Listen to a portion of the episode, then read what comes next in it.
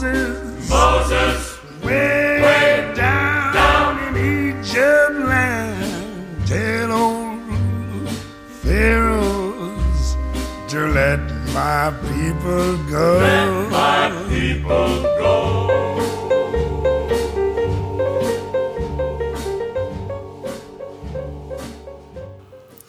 Bonjour à vous tous. Encore aujourd'hui, par grâce de Dieu, nous avons une parole qui nous aide à entrer dans le chemin du carême. Commençons à contempler de plus en plus clairement le Christ qui va vers sa passion.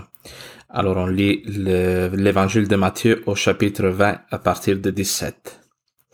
Devant monter à Jérusalem, Jésus prit avec lui les douze en particulier et leur dit pendant la route, Voici que nous montons à Jérusalem, et le Fils de l'homme sera livré aux grands prêtres et aux scribes. Ils le condamneront à mort et le livreront aux païens pour être bafoué, flagellé et mis en croix. Et le troisième jour il ressuscitera. Alors la mère des filles de Zébédée s'approcha de lui avec ses fils et se prosterna pour lui demander quelque chose. Que veux-tu? lui dit-il. Elle lui dit, ordonne que mes deux fils, que voici, siègent l'un à ta droite et l'autre à ta gauche dans ton royaume. Jésus répondit, Vous ne savez pas ce que vous demandez. Pouvez-vous boire la coupe que je vais boire? Ils lui disent, Nous le pouvons. Soit, leur dit-il, vous boirez ma coupe. Quant à siéger à ma droite et à ma gauche, il ne m'appartient pas d'accorder cela, mais c'est pour ceux à qui mon Père l'a destiné. Les dix autres qui avaient entendu s'indignèrent contre les deux frères. Les ayant appelés près de lui, Jésus dit, vous savez que le chef des nations domine sur elles un maître et que les grands leur font sentir leur pouvoir. Il n'en doit pas être ainsi parmi vous. Au contraire, celui qui voudra devenir grand parmi vous sera votre serviteur, et celui qui voudra être le premier d'entre vous sera votre esclave. C'est ainsi que le Fils de l'homme n'est pas venu pour être servi, mais pour servir et donner sa vie en rançon pour une multitude. Acclamons la parole de Dieu, louange à toi, Seigneur Jésus. Alors dans cet évangile, nous voyons que Jésus annonce encore une fois, hein, troisième annonce de la passion. Il dit à ses, apôtres, à ceux qui le suivent de plus près, que sa mission est d'aller à Jérusalem pour mourir, pour euh, accomplir la prophétie d'Isaïe 53, 11 à 12, qui dit, il se livrait lui-même à la mort, il a été compté parmi les criminels, alors qu'il portait les péchés des multitudes et qu'il intercédait pour les criminels. Le Christ est venu dans le monde non pas pour triompher, encore une fois, Jésus remet cela bien en évidence pour ses apôtres, mais pour donner sa vie. Non pas se la faire arracher, mais la donner, pour accorder le pardon. Et il y a encore une fois euh, une incompréhension. On voit comment Jésus essaye de préparer tranquillement le- les apôtres à ce qui s'en vient, mais ils sont tellement comme fixés sur euh, l'idée d'un Messie qui triomphe qu'ils sont incapables de rentrer dans ce discours de Jésus. Incapables de croire que le salut passe par la souffrance, par quelque chose comme euh, la croix. Alors on voit la mère de Zébédée, donc euh, de Jacques et Jean, qui étaient deux apôtres très proches, de Jésus. Dimanche, justement, on a lu le texte euh, de la transfiguration et on voit que Jacques et Jean avec Pierre sont avec Jésus sur la montagne. C'est ceux qui sont le plus proches de Jésus. C'est comme ça cercle, son petit groupe le plus restreint, non? Qui euh, s'approche de Jésus et demande ceci, ordonne que mes deux fils, que voici siègent l'un à ta droite et l'autre à ta gauche dans ton royaume. Euh, sa demande est un peu légitime parce que Jésus, juste quelques versets avant, au chapitre 19, 28, il dit, dans la régénération, quand le Fils de l'homme siégera sur son trône de gloire, vous siégerez vous aussi sur douze tribus, sur douze trônes pour juger les douze tribus d'Israël. Alors Jésus parle de la régénération. Ici, on fait allusion à la venue, euh, au retour du Christ dans la gloire à la fin des temps, où il y aura un jugement sur toute la terre et les apôtres, ils vont euh, siéger à côté du Christ pour juger. Juger, ça ne veut pas seulement dire euh, distinguer ce qui est bon ou mauvais, mais ça a vraiment une valeur comme de gouverner. Si vous pensez par exemple au livre des juges, au début de la Bible, le juge n'est pas seulement un juge tel que nous le comprenons aujourd'hui, quelqu'un qui exerce le droit, mais c'était quelqu'un aussi qui euh, avait une autorité sur le peuple, qui prenait des décisions, qui gouvernait. Le point, c'est que ce que la mère de, euh, de Jacques et Jean n'a pas compris, c'est que cette époque doit être euh, anticipée hein, euh, par un temps de souffrance, un temps de persécution. Et suite à ce temps-là, les disciples seront retenus dignes ou pas de siéger avec le Christ et d'exercer le jugement avec lui. Et Jésus dit cette phrase, Vous ne savez pas ce que vous demandez. Pouvez-vous boire la coupe que je vais boire? Ils lui disent, Nous le pouvons. Alors de quelle coupe il s'agit ici? Quelle coupe Jésus doit boire? Dans l'Ancien Testament, il y a plusieurs euh, textes, surtout dans les prophètes, qui font allusion à la coupe de la colère de Dieu, on dit. Qu'est-ce que ça veut dire cela? C'est euh, surtout dans Jérémie, par exemple, vous allez vous pouvez lire Jérémie 25 au verset 15.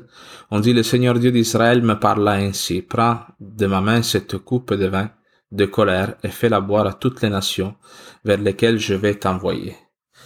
Dans le fond, on est conscient du fait, dans l'Ancien Testament, aussi dans le Nouveau, que le péché des hommes, les injustices, non, toutes les abominations qui peuvent être commises demandent une réparation parce que Dieu est un Dieu miséricordieux, mais en même temps il est un Dieu juste. Et c'est écrit dans la loi de Moïse que, euh, dans le fond, la punition pour le péché, c'est la mort. Non pas seulement comme une punition, mais quand l'homme pêche, vient se séparer de Dieu, il donne la mort à son âme. Alors ça, c'est un peu la signification spirituelle pour nous, mais tout péché doit être réparé. Tout péché doit euh, subir une forme de, correction de la part de Dieu non? Aussi dans l'Apocalypse, par exemple, au chapitre 16, on dit, allez, répandez sur la terre les sept coupes de la colère de Dieu. Alors c'est comme si l'injustice des hommes, leurs péchés, leurs iniquités, euh, remplissent une coupe, remplissent une mesure qui, au moment donné, va déborder. Le péché produit toujours un mal, produit toujours des conséquences de mort dans le monde. Et euh, le Christ, lui, vient prendre cette coupe qui est la conséquence du mal que l'homme accomplit et il va la boire. Ce n'est plus nous qui mourons à cause de nos péchés, ce n'est plus nous qui devons payer à cause de nos péchés, mais le Christ, il va lui-même subir la conséquence de nos péchés. Comment En mourant sur la croix. Ça, c'est la mission que le Christ vient réaliser. C'est Dieu lui-même, dans le fond, qui envoie son Fils pour effacer la, ce qu'on appelle la dette du péché. Alors Jésus-Christ, il dit que ça, c'est ce qu'il attend. Les apôtres, eux, ils vont être associés pendant leur vie à ce destin du Christ. Vont-ils être capables de s'unir au Seigneur dans sa passion pour être unis ensuite à lui dans sa résurrection et dans sa glorification à la fin des temps Ça, c'est la question que Jésus vient poser. Il vient remettre un peu euh, en perspective ce que demande euh, la mère de Jacques et Jean. Parce que le Christ n'est pas venu pour être servi, mais pour servir. Et nous tous, les chrétiens, ça c'est une question que Dieu peut nous poser à nous. Est-ce que nous sommes capables, nous, avec l'aide de Dieu, de boire la coupe qui nous est destinée? Parce qu'être chrétien, frères et sœurs, c'est aussi porter les péchés les uns des autres. Ne pas tant de fois réclamer justice, ne pas euh, accuser les autres de leurs maux, mais les porter sur nous patiemment, avec amour, avec miséricorde, à l'image du Maître. Nous sommes appelés à, ressembler le plus au Christ dans sa passion, dans le fait de ne pas réclamer justice pour nous-mêmes, mais des fois se laisser écraser par les péchés des autres, par amour pour eux. Ça, c'est, comme le Christ le dit, se faire serviteur des autres. Se considérer comme, considérer notre vie comme ayant comme but principal le salut des autres. Au point tel de se laisser crucifier par les injustices des autres. Est-ce que nous sommes capables de cela? Est-ce que tu veux être uni au Christ dans sa résurrection, tu dois t'associer à la coupe que lui va boire. Ça, c'est ce dont il est question aujourd'hui. Ça, c'est suivre le Christ. Ça, c'est être un chrétien.